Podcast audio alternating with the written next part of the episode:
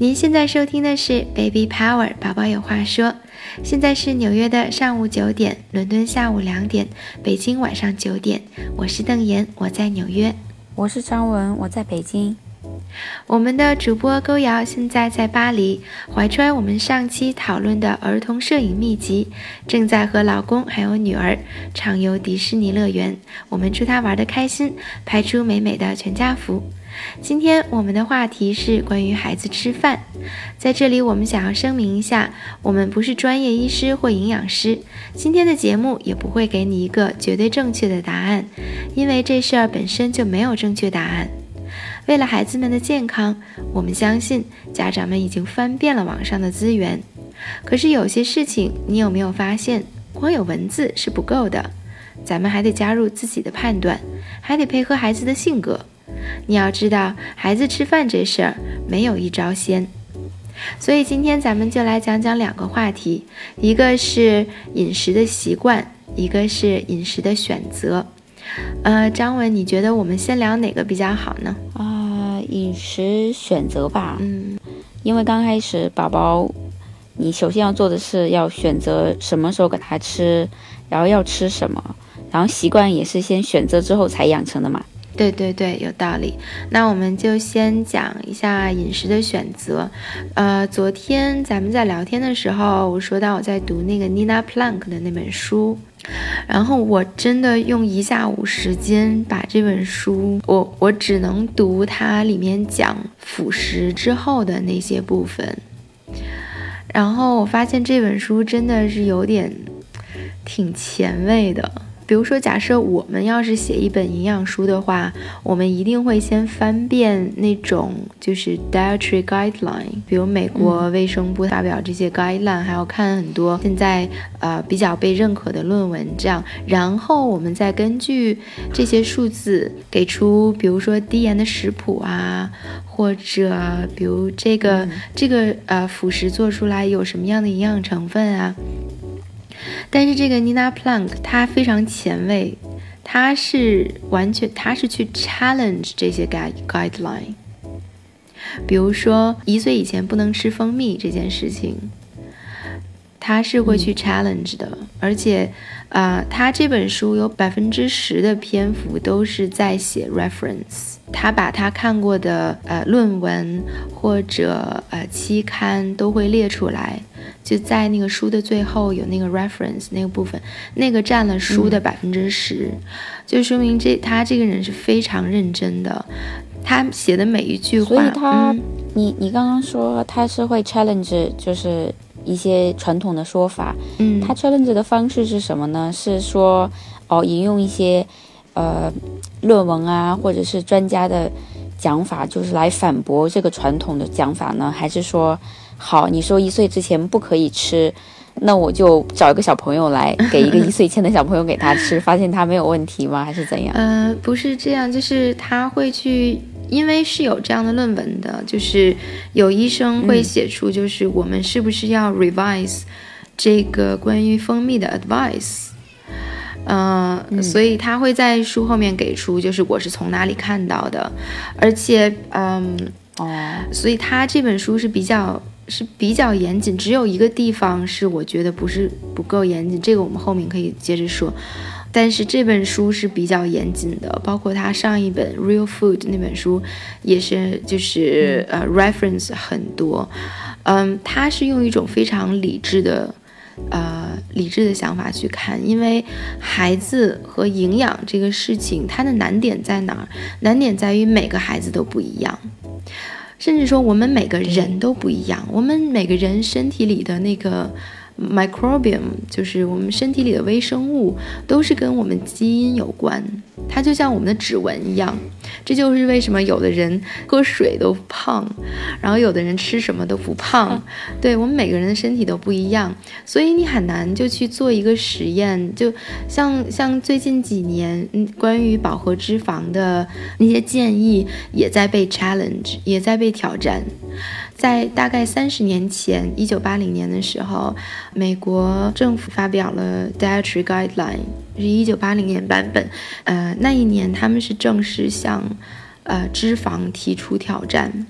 他们在告诉所有人饱和脂肪不好，一定要少吃。但是三十年之后，越来越多的科学家发现，其实饱和脂肪和心脏病之间的关系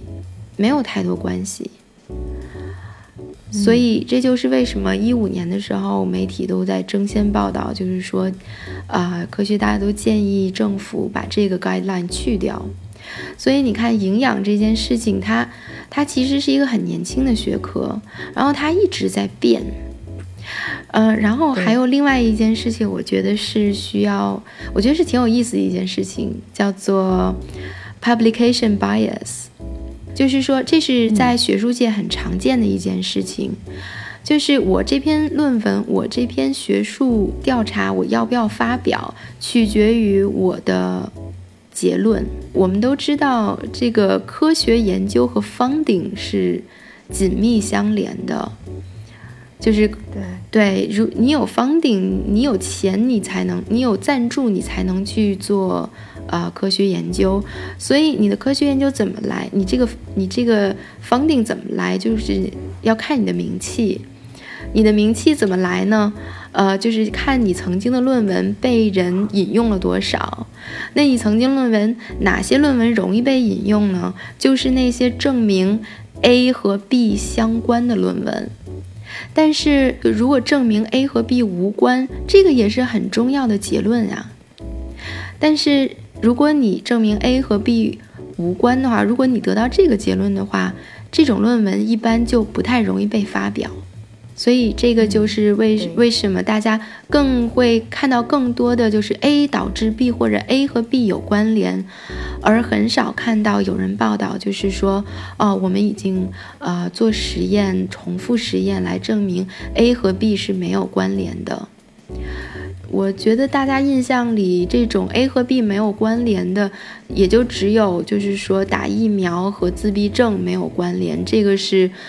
各国科学家都在强调的。这是为什么大家在强调呢？因为太危险了，越来越多的人不打疫苗，所以大家不得不站出来，就是说我们做了这些、这些、这些来证明，嗯。A 和 B 的自闭症和疫苗之间没有对没有没有联系，所以这个就是 publication bias，所以营养就变成了一个大坑，在这个大坑里我们应该怎么走？嗯，这就是一个问题。我觉得这个问题的解决方式就是不要太在意那些。教条不要太在意那些 guideline，就是说你一天应该吃啊多少多少克多少毫克的盐，或者你应该摄入多少脂肪，或者两岁之后就要喝脱脂的牛奶，呃，我觉得这都要看孩子。嗯，对，而且而且我觉得你刚刚讲到说，好那 guideline，嗯，啊，就是什么是健康，什么是不健康的这些。这些呃，算是专家的一些结论吧，他们会经常有变化。这这个这个让我就感感触还蛮深的。就比如说有一件事情，他就说好，呃，现在大家都要吃脱脂的脱脂的东西，因为这样的话脂肪少一点。嗯。然后可是过几年之后，你风向又变了，你变了之后，你就会说啊，那我之前做的那些事是在干嘛？所以所以我觉得。经常经常像我家里家人经常会说啊，这个很健康，你一定要吃这个啊。就这个东西明明明就是你不是很喜欢吃的东西，或者是你真的很讨厌吃的东西，可是你你为了那个健康，你就要去吃它。可是可是结果你吃到两年之后，忽然发现说啊，科学家证明说这个东西其实对身体是有害的。嗯，就你就会觉得说啊，那我这几年都在干嘛？对啊，所以所以因为这种事情会经常发生，所以所以我我现在的观点就是说，你喜欢吃什么东西你就吃，嗯，而且当然你你是要有一个均衡，不要说啊，你吃一样东西就就一直吃它，就是就搞得很夸张。但平常你就你就说啊，什么东西都吃一点，我觉得会比较健康。如果总是抱着一种观念说什么东西是很健康，或者是。完全不健康，我就是不要碰它的这种观念的话，可能将来过几年会后悔吧。对对，这个也是 Nina Plank 他这个书里面他啊讲的事情，就是比如说 skimmed milk，就是脱脂的牛奶，因为在脱脂的这个过程中，呃，维生素 A 呃维生素 D 是流失的，所以这就是为什么你买脱脂牛奶，呃，厂生产厂家会要特意再把维生素 D 给加回去，就这个是后加回去的。所以这个 Nina Plank，他他这个好吧，他有几个观点是比较 challenging 的，就是一个是他认为一岁之前可以吃蜂蜜，还有一个就是他觉得，嗯，一岁之前吃点盐是 OK 的，还有一个就是他觉得小孩子是可以喝生牛奶的，他完全是那种靠 instinct。然后他也去做了 research，他是很负责去做了 research 的。然后他觉得，根据我的 instinct，我觉得他的主导思想就是说，我们的祖先吃了几千年、几万年这样的食物，我们都活下来了。当然，我我不我觉得没有必要把我们和和那些嗯非常原始的人相比是不一样的，我们 mortality 都不一样。那个时候人三十多岁就死了，嗯。对啊，我我们现在这个饮食环境就完全的不一样，所以我我呃，像蜂蜜、盐还有生牛奶，生牛奶它指的就是没有巴氏消毒的牛奶。呃，像这三点，我是不呃，我是不太可能听他的建议的。但是其他的事情上，我觉得他说的还是挺对的。就是说，呃，我们应该吃新鲜的呃蔬菜、水果，呃肉，要在家自己做，这个很重要。但是就是一定要远离那些就是 industrial，就是工厂做出来的食物。因为工厂做出来的食物很有很多大坑，你把脂肪去掉了，你一定要用其他东西来补的；你把糖去掉，你一定要用其他的口味来补。然后这些东西其实是对你身体不好的。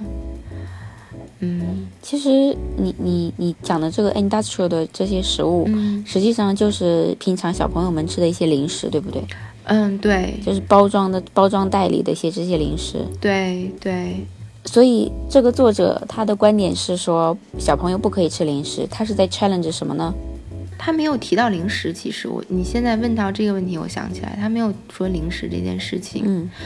呃，不过我觉得零食这个事情呢，呃，他他也没有说就是坚决不吃。他在一呃一段里面提到，他不是很喜欢他的孩子吃白面包，因为白面就是太精细，呃，营养是很少的。他希望孩子吃全麦面包，但是他孩子很喜欢吃白面白面的面包，那么他也没有说去。啊，强迫他就是把面包抢过来，这样他只是，就是，嗯，他会先给孩子提供蔬菜、水果、肉，肉啊，然后脂肪啊，这种黄油啊，呃，这样的食物。等孩子吃的差不多了，然后他再提供面包。他是这样，对，他是有一个顺序，嗯，这个顺序我觉得可以参考。嗯，具体还要看自家孩子的喜好。他他把碳水化合物放在最后，呃，这个他的观念就是说，他觉得孩子，呃，这也是他有他有 reference 别人的 research，就是说孩子在一岁之前，他们还没有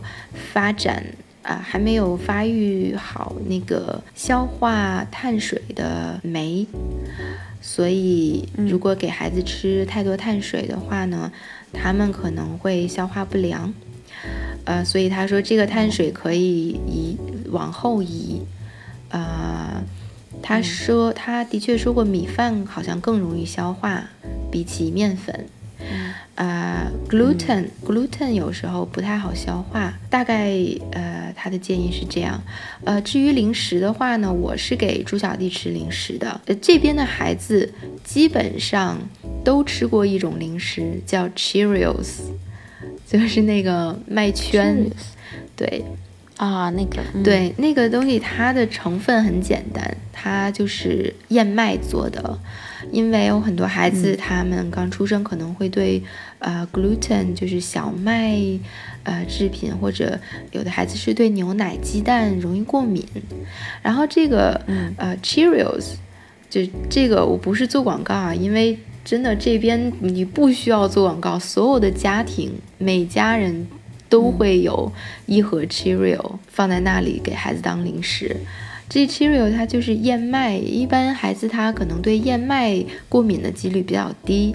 它又没有那个麦麸，又没有牛奶，也没有啊鸡蛋，所以就是特别适合特别小的孩子，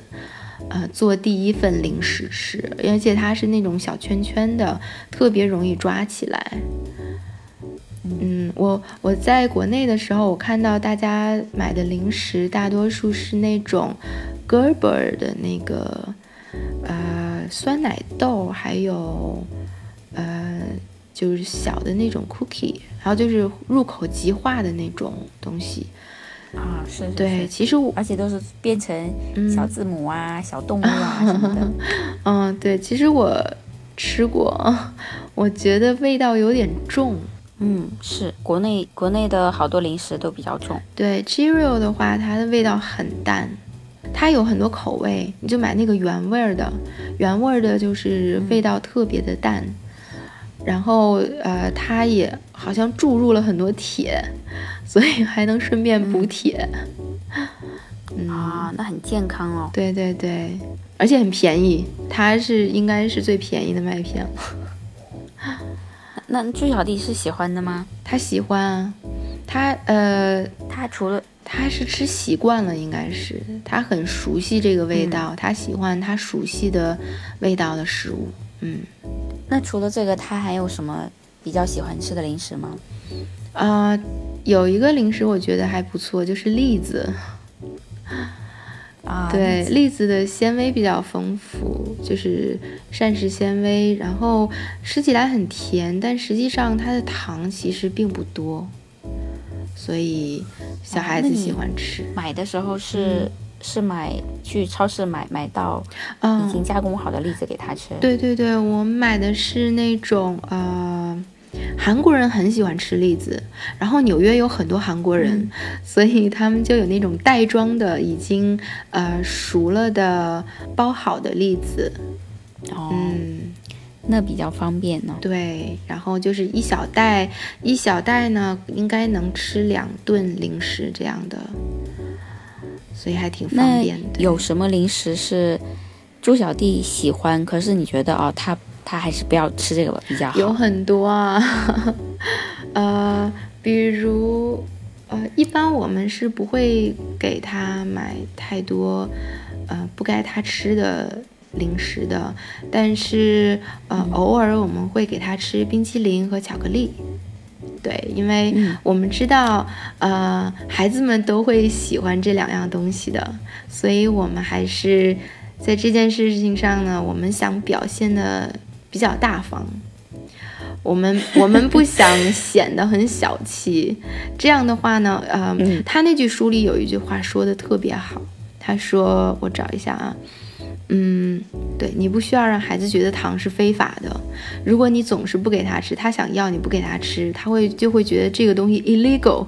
他会觉得这东西是不合法的。那我就要想尽办法去得到它。”嗯，所以就是逆反心理。对，逆反心理，呃，还有就是，的确糖很好吃嘛，我们都喜欢吃糖啊，我们都喜欢甜的东西。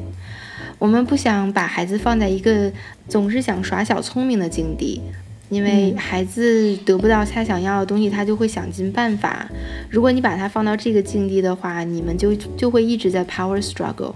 所以你不如从一开始就给他一点自由，比如呃具体的操作方式是这样的，就是有的时候呢，他，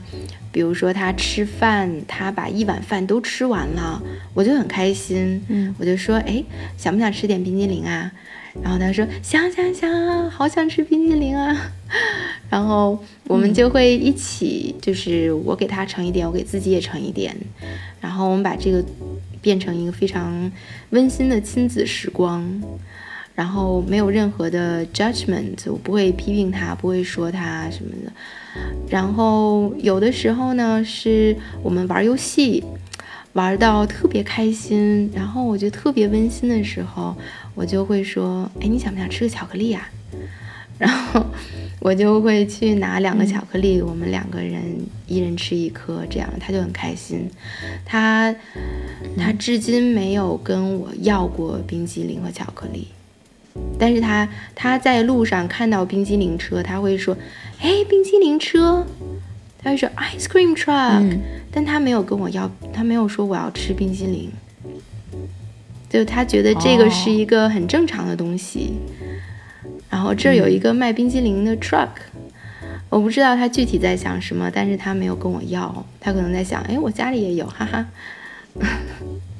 哦，哇，那那就是说，你是说他从头到尾，就从小到大，从来没有主动跟妈妈讲过，说妈妈我想吃巧克力，妈妈我想吃冰激凌吗？可能有那么一两次，然后我可能跟他说，啊，我就很简单的跟他说，not now，就是。嗯嗯，现在不是吃冰激凌的时候，嗯，就这样，嗯。嗯，然后你告诉他说现在不可以的时候，那他就会他就会很很平静的接受他，嗯，对，因为他对冰激凌和巧克力这件事情他没有特别，我我们没有给他就是特别，呃，怎么说呢？就如果你对一件事情激动过了，你会你就会很记得。但是我们不想给他制造这些，就有的时候他如果他想吃了，我就说，嗯，好吧，那我就给你一点吧。而且你可以控制这个冰激凌的量嘛，对吧？你就对，但是，对，但是你有没有碰到过说，好，他他要一颗巧克力，然后再要一再要一颗，再要一颗，然后然后他已经吃到一个量是已经超过你你觉得。可以，就是没有办法容忍的一个量了，然后你要停止它。嗯，一般巧克力就只给一颗，然后我觉得这件事情最好从特别小的时候就开始呃练习，就是说，因为孩子特别小的时候，他们很容易被 distract，就你你可以转移他的注意力的，所以当他再要的时候，你可以说不可以，呃呃，no more。然后你就建议一个其他的嗯活动，比如我们要不要看书啊？我们要不要玩这个呀？然后就转移一下他的注意力。我觉得你这个方法很好，就是说，哎，不要不要给他一个禁止他的一个一个刺激，嗯，就是让他很激动，对一件事情说啊，你不要你不要让我吃，我就一定要吃，然后他就会很激动，然后反而会要的更多。我觉得这个方法很好。因为像，像像我女儿的话，她是她从小，她不是她不喜欢甜食，她她跟很多小朋友不一样，她不喜欢吃 ice cream，然后，但是她她喜欢吃巧克力，而且她喜欢的是苦苦巧克力，就是那个黑黑巧克力，她喜欢那个苦苦的味道，但是家人会很担心说，哦不好，这个巧克力。就是对小朋友来说不太好，因为里边可能会有咖啡因，会让他脑部发育。就是太小的话吃，可能对他脑部发育不是很好，不是很健康。所以呢，家人对巧克力这件事情呢，就是说你可以吃，可是不能吃太多。嗯。然后呢，也是我们会规定说，他一天只能吃一颗。可是呢，嗯，我我会发现，就是我们家有姥姥，就是来带小朋友的嘛，平常。嗯。然后姥姥就会说：“哦，你不可以再吃了。”或者是说啊，不能吃，不能吃，就是老当姥姥的反应很激烈的时候，小朋友就会有一种说啊，你不让我吃，哦，我我我更想，我反而更想吃，对，所以他会他会跟跟大人跟家长有一个就是这种呃抗衡的这种心情，嗯，所以反而就是因因为这种方法，反而导致他想要更多，所以说他吃完一颗，他过一会儿就会说可不可以再吃一颗啊，然后他就会进行拉锯战。就是我觉得这个效果反而是是反方向的。嗯，我觉得家长就是多站在孩子的角度上，就是不要把他们的这种要求当做是不好的。因为如果你一开始就 label 了，你就觉得这种行为不好，孩子就会觉得你觉得他不好，然后就这样就恶性循环下去。嗯，我觉得一开始就就用很正面的态度来面对零食这个事情，就是零。食有有好的零食，有不好的零食。就即使不好的零食，它也不是洪水猛兽，也不是说你吃一点就能怎么样。嗯，比如说这个，比如 Nina Plank，他他写了一句话，就是让我呃特别有共鸣。他他在就是说他怎么是怎么带孩子，给孩子吃什么，因为他他是开农场的。所以他他自己家种很多新鲜的蔬菜，然后他认识很多的呃农民，所以他能弄到很新鲜的肉蛋这样的。所以他在讲了这些之后呢，他就说，呃，我们有一次出去玩，在一个 fair 还是什么，我就买了个 soda，然后我我跟孩子就一起喝这个 soda。就大家都知道 soda 就是很呃很很甜，而且非常不健康的，这是头号。不应该让孩子接触到的啊饮料，然后他说，嗯，对啊，我们当时心情很好，我们就喝了喝一起喝了一个 soda，然后后面他括号写上，呃，我觉得我必须在这儿写上这件事情，因为如果我不写的话，别人就会给我把这事给捅出来，然后我的名誉就会受损，然后。我就觉得，哎呀，真是好可爱啊！嗯，我觉得有很多时候呢，嗯，比如说你在外面，你在一个，嗯，你在一个 fair，你带孩子去参加庙会或者，呃，什么活动的时候，就有很多的 soda，很多的这些这些你觉得是垃圾食品的东西，所有的孩子都在吃，那你给不给你的孩子吃呢？我觉得，如果你用正面的态度，就跟孩子吃一次，跟孩子一起吃一次这些食物，我觉得是 OK 的。如果你你的孩子看到别的孩子都在吃，大人都在吃，然后你说不行不行，我们不能吃这个，你的孩子会觉得很不公平，而且他不会明白为什么。如果你很用很正面的态度，就说，嗯，哈哈哈，我们今天出来玩，那我们吃点这个没吃过的东西，嗯。我觉得反倒是可以接受的，嗯嗯，其实就是说家长要放轻松，不要把任何一件事情就是拔高化，你把它看得非常严重的话，反而会有反反作用。嗯，对，嗯，还有就是这本书还有另外一本 B Wilson 的 First Bite，都是我很喜欢的书，嗯，他们。都提到了一个二十年代到三十年代之间的一个实验，很著名的实验。一个美国美国的儿科医生，女医生叫 Clara Davis。她这个实验很有名，就是她记录了三千六百名儿童的饮食，不好意思，是三千六百次儿童的饮食啊。这些孩子是就是孤儿院的孩子。所以你可以去控制他们的饮食。他的方法是，呃，每个孩子在吃饭的时候都给他提供非常多，二十到四十种。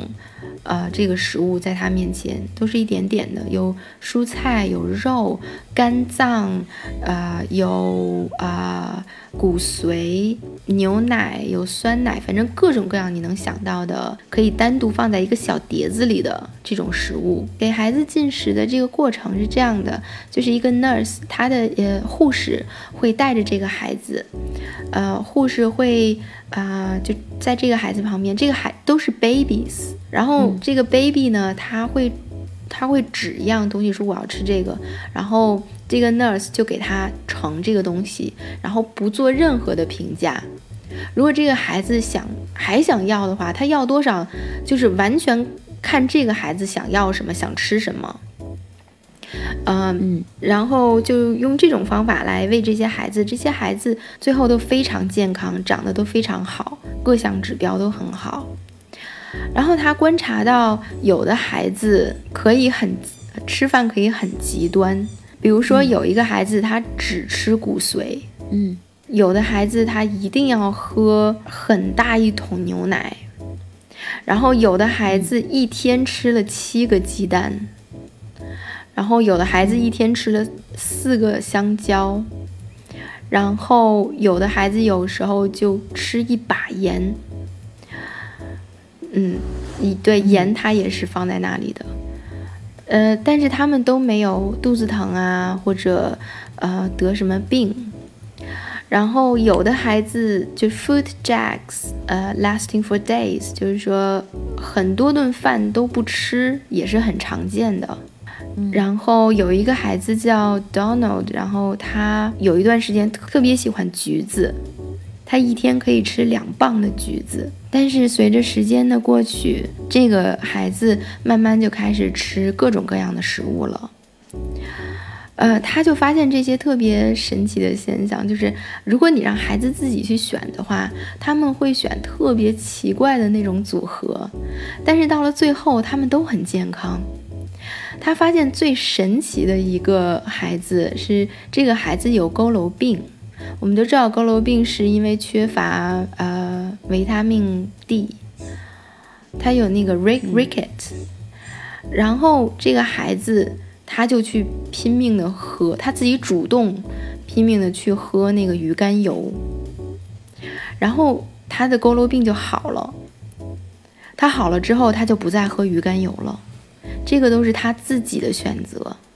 我觉得好神奇。这个这个是这本书上提到，然后 B Wilson 那本书上也提到过的。但是很可惜的是，这个实验。没有办法重复，因为这些孩子都是孤儿院的孩子。如果你现在在做这种实验的话，就会被指责是不人道的。因为有人会说，你就看着孩子不吃饭。如果孩子他决定这几顿我都不吃了，如果你看孩子不吃饭，你不去喂他的话，人们会觉得你这个是不人道的。所以这个实验从来就没有被重复过。所以这是唯一的一个实验记录的啊这个结果。嗯，它不能被重复，这个很可惜。但是我们从这些实验能看出很多，觉得就是婴儿的那种 survival instinct。嗯，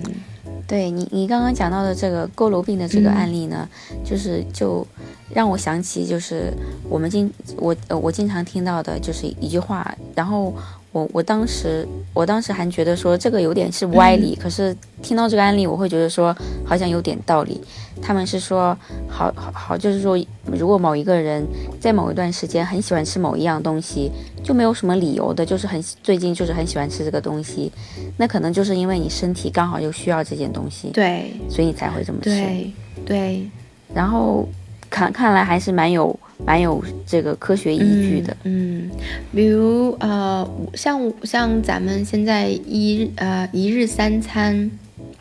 这个事情，也是最近几千年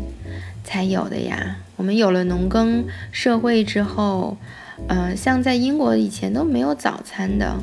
后来早餐是是乡绅开始带起的一种习俗。所以，就我们没有办法强迫孩子一定要按时吃饭。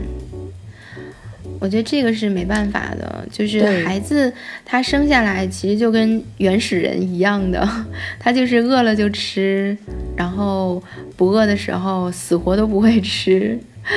所以我们的目的是让他喜欢上吃饭这件事情。那么在他比如三岁、四岁。五岁四呃三四岁之后吧，就可以知道呃一日三餐可以和爸爸妈妈在同一个时间吃饭，但是在那个年纪以前，我觉得很难做到，因为孩子，嗯，他们能吃的很少，他们的胃很小，但是他们的活动量又很大，所以他们刚吃了，然后活动活动，嗯，就都消耗没了，所以他们就想要吃。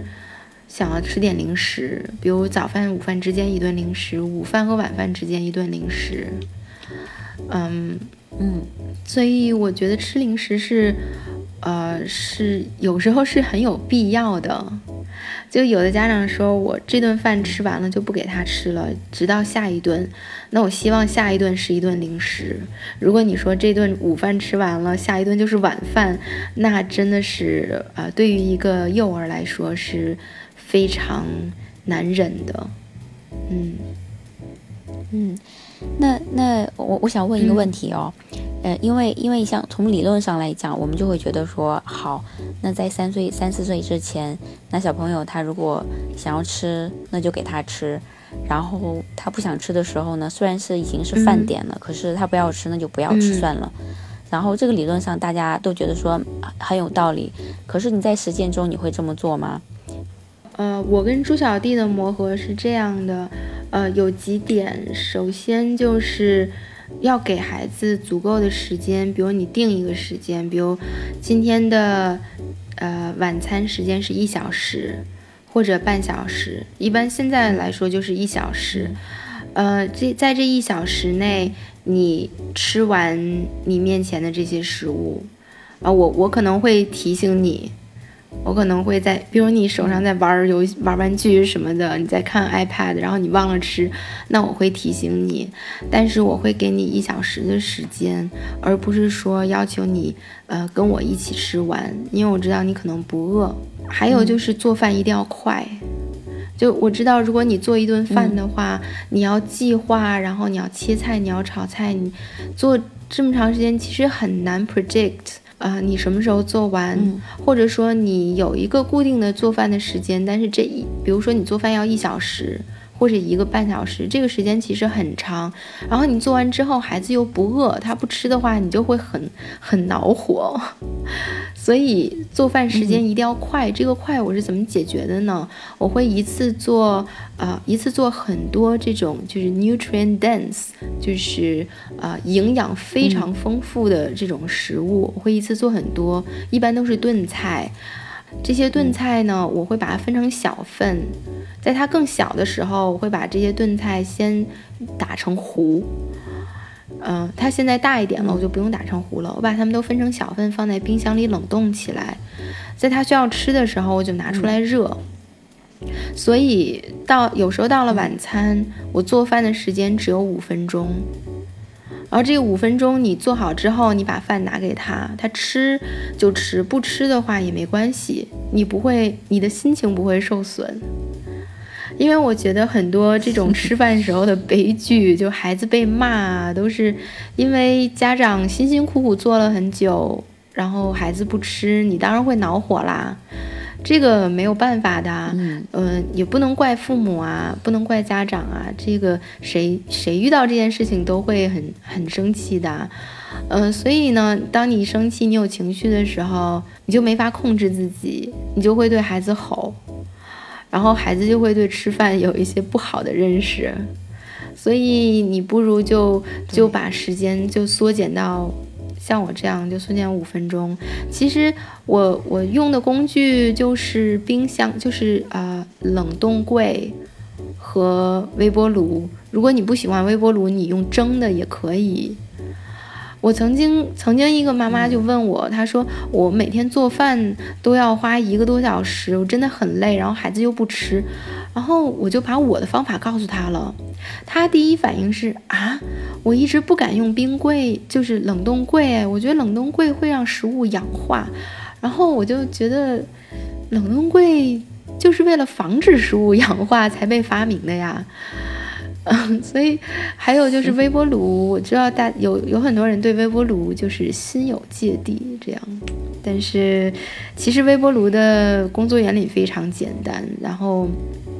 像美国的嗯食品安全也会，你在他们的网站上也会找到，就是微波炉是安全的，如何安全使用微波炉这些建议，还有呃冷冻柜如何正确使用冷冻柜这些建议，它都对对人的身体没有任何的损坏，反倒有好处，因为你放进冷冻柜的食物比你放进冰箱要保鲜要效果更好。嗯，然后，呃，还有就是，有时候我会炖菜，炖菜有的家长会说，你这些，呃，你这些，呃，什么维生素 C 流失啊之类的，我是这样解决的，就是我在炖菜的时候，你炖的是肉和一些根茎植物，然后我在给他准备晚饭、准备午饭的时候，我会把这个已经冻好的这个。这个这个冰块一一一坨冰这样的拿出来解冻，然后我会加入一些新鲜蔬菜，再加在这个菜上面，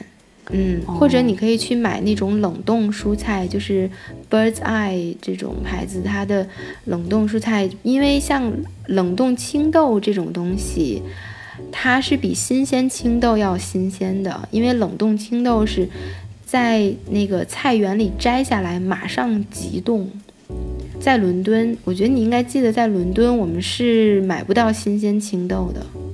对吧？没有没有见过新鲜青豆，大家都吃冷冻青豆，因为冷冻青豆它比新鲜青豆就是营养保持的更好。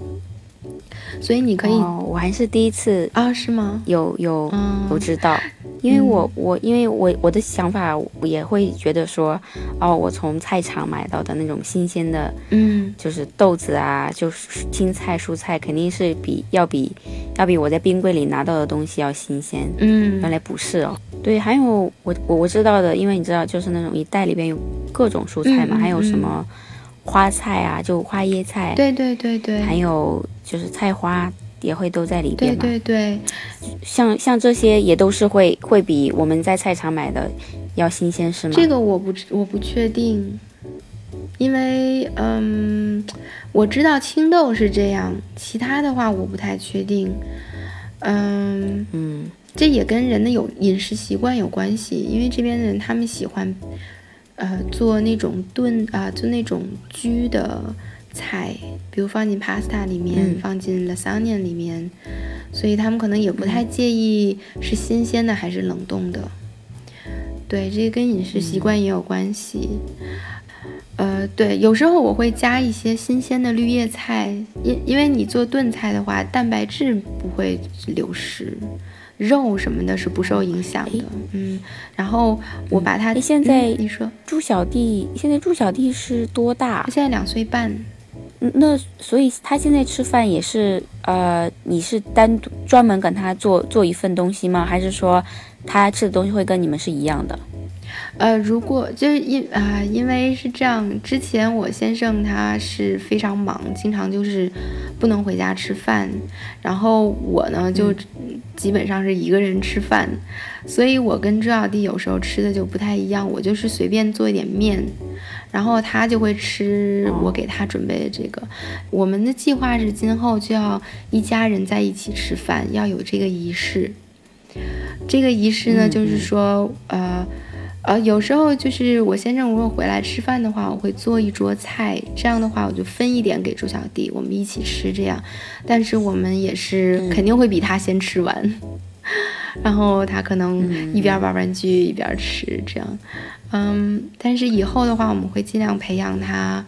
大家坐在一起，坐在一个餐桌上，对，在同一个时间吃饭。对你，你现在你现在强调的是时间和说大家一起吃饭的这个仪式。嗯。然后其实我刚刚的问题是想知道说，嗯，你你你你们吃的内容是一样的吗？因为比如说，呃，你你你单独跟他做，会会是说好我要少盐，我要我要特意给他做的有比较比较有营养，还是说？哦，他其实是可以吃大人的饭的。嗯，你会你会说你会觉得说小孩子吃的饭要跟大人不一样吗？两岁半的时候，我觉得可以吃的一样了，但是我们还是尽量呃少盐，比如我们都会买减盐酱油，然后食谱里面我们会把酱油减半这样的，其实都是凭感觉。然后，其实我也做过那种，就是把所有的食材都计算一遍它的钠含量，这种事情我真的做过。然后你做几次之后，你就会发现，其实只要做成那种就是适当的口味，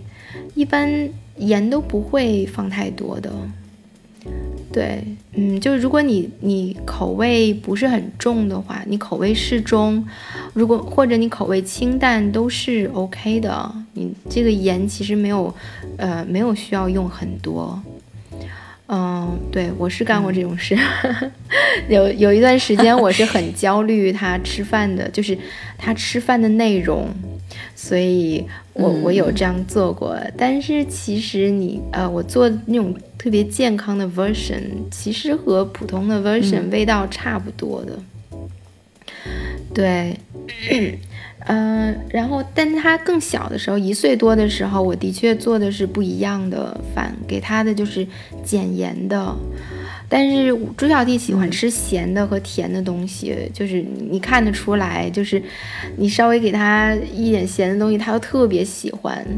所以还是看孩子，嗯，对，嗯，明白。像像我们家是之前的时候，因为因为我我是一个就很不喜欢做饭，就是我我觉我觉得我从来我就无法想象我会像你一样，就是还要计算它的各种含量。我我觉得这个实在是就就不是我的风格，所以所以我刚开始开始让他吃辅食的时候，我就买现成的，就那种 Alex Kitchen 的，直接拿拿给他吃，就挤出来，或者他直接拿着放在嘴巴里都可以，嗯，吸出来吃的。然后后来就是因为我们家是是一定要一起吃饭的，因为我们是就是一家人嘛。然后那个爸爸下班的话，我们会尽量等他，嗯。因因为这样吃吃饭比较热闹，不然的话就是还要单独把饭留出来给他吃啊，然后我反而会觉得比较麻烦。然后所以所以小朋友，我们家孩子他就是就已经非常习惯，就是一定要大家一群人在一起吃的这种这种感觉了，这种仪式是很他他是很习惯的。然后但是吃的内容呢，就是。但是，但是要注意的就是，因为就是因为一家人在一起吃，他就会很很想吃大人吃的东西，他会觉得说啊，为什么我跟你们吃的不一样？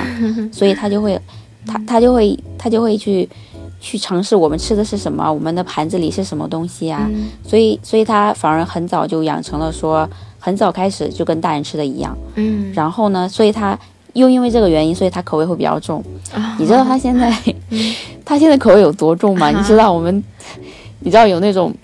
就是，呃，我不知道有没有吃过，就是那种咸菜。你平常早餐吃吃早餐或者吃白粥的时候，会有那种腐乳啊，或者咸菜啊，或者有那种橄榄菜。他最喜欢吃的是橄榄菜，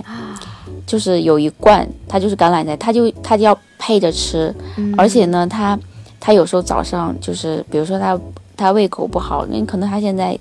他现在就就有点像大人，就是有的大人早上胃口不好，可能会吃的很少。然后他可能就有这种这种这种习惯，然后呢，后来我们发现，只要有橄榄菜，他就会吃的很多。然后早上的时候我们会给他吃那个煮白蛋嘛，然后那个白蛋呢，就是你你单独给他吃，他就会吃的非常非常非常 boring，他就觉得说啊这个是什么，就是味道很淡啊。可是你只要在它的那个。白蛋上面放一些橄榄菜，嗯，他就会吃的很开心。有时候会因为有橄榄菜，他会吃两个两个白蛋，嗯，就是，所以我们发现说，哦，这个这橄榄菜对他来说是让他可以就是吃多一点饭的这个这个法宝。可是呢，我会担心，我说啊，这个东西真的很咸，你是不是吃的太多了？有时候我给他放一点，就是那个橄榄菜嘛，然后他会说，嗯，就是。他就会说要多再多加一点，再多加一点给他吃，然后我就要再多加一点，我就会很担心说啊，这个太咸了，他怎么可以这么吃呢？然后所以，所以我现在就是每次给他吃的时候，我的心情都是在说啊，没关系，小孩子他既然想吃，那就给他吃，就是不要不要就是说，就是限制他，嗯，他他有自己的口味的嘛。可是呢，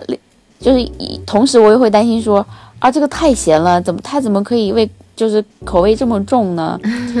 所以我每天都是都这么心里就是有点纠结，一会儿还担心，一会儿又安慰自己，所以，所以我我我现在也不知道说我到底该怎么办。嗯，呃，我是这么想的，就是一些 dietary guideline，比如是美国这边，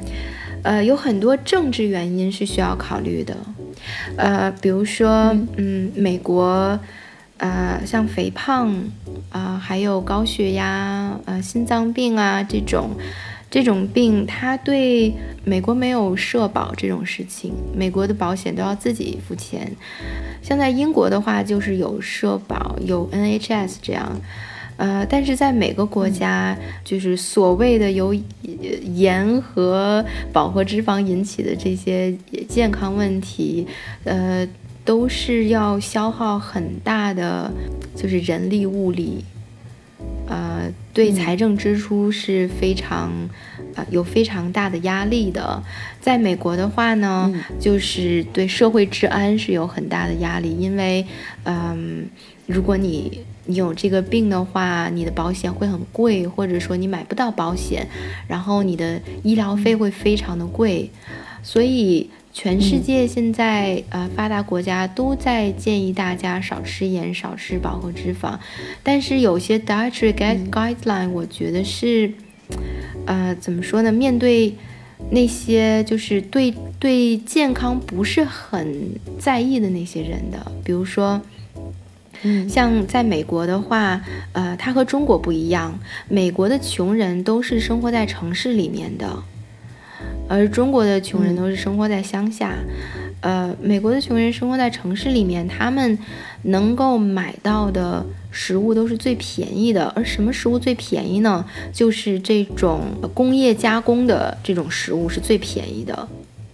他们吃不到新鲜的食物，他们没有时间自己做饭。呃，所以这个 dietary guideline 呢，我觉得更多是给这些就是，嗯。在美国呢，比较两极分化，就是一种是这种穷人，他们没有别的选择；，另外一种就是很，就是吃东西很贵，然后一定要 organic，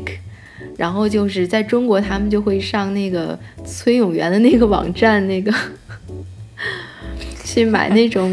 什么非转基因这种，他们会在吃上花很多钱。像这样的话，其实如果你对这个健康有一些 awareness。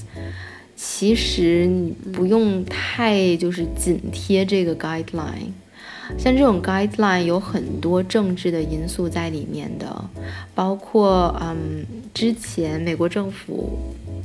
它是推呃让怀孕女性要少吃就是一些鱼，然后因为这些鱼有汞，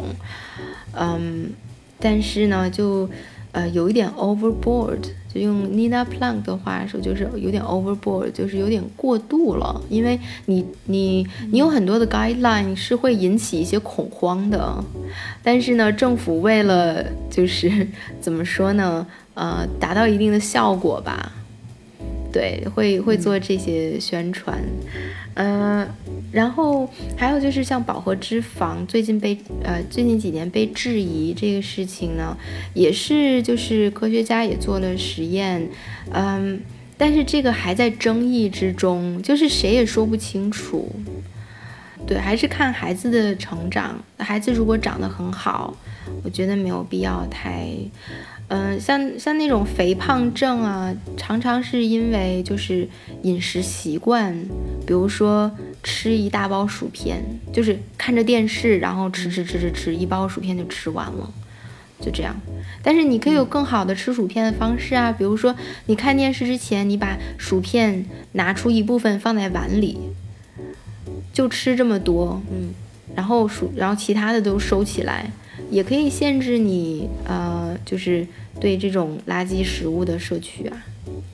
所以就是一个习惯的，我觉得啊，就是一个习惯的问题。嗯，对，就是放轻松，不要对那些 guideline 有太嗯，就太严格，不要太太严格的遵守，对，不要太 dogmatic，不要太教条。嗯，然后我觉得家长的心情特别的重要，因为。在孩子就一两岁、两三岁的时候，吃饭真的是特别头疼的一件事情。然后这个时候，如果你心情不好的话，其实就是恶性循环。然后孩子心情也不好，就更不喜欢吃饭。但是你的心情好了，孩子的心情也好了，然后他就会把吃饭看成一件很开心的事情。对，嗯，然后先，总之就是不要太紧张。对对，还有还有就是，如果家长吃的健康。孩子也会跟着吃的健康，嗯嗯，对，这倒是对。然后可以找东西代替酱豆豆腐乳啊这样的，比如早餐可以吃麦片，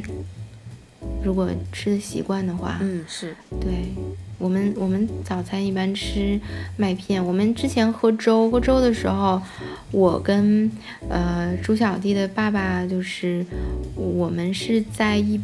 就是没有跟他坐同一个桌子，因为我们家比较是因为在在纽约，纽约的房子基本上它的构造是这样，就纽约的公寓，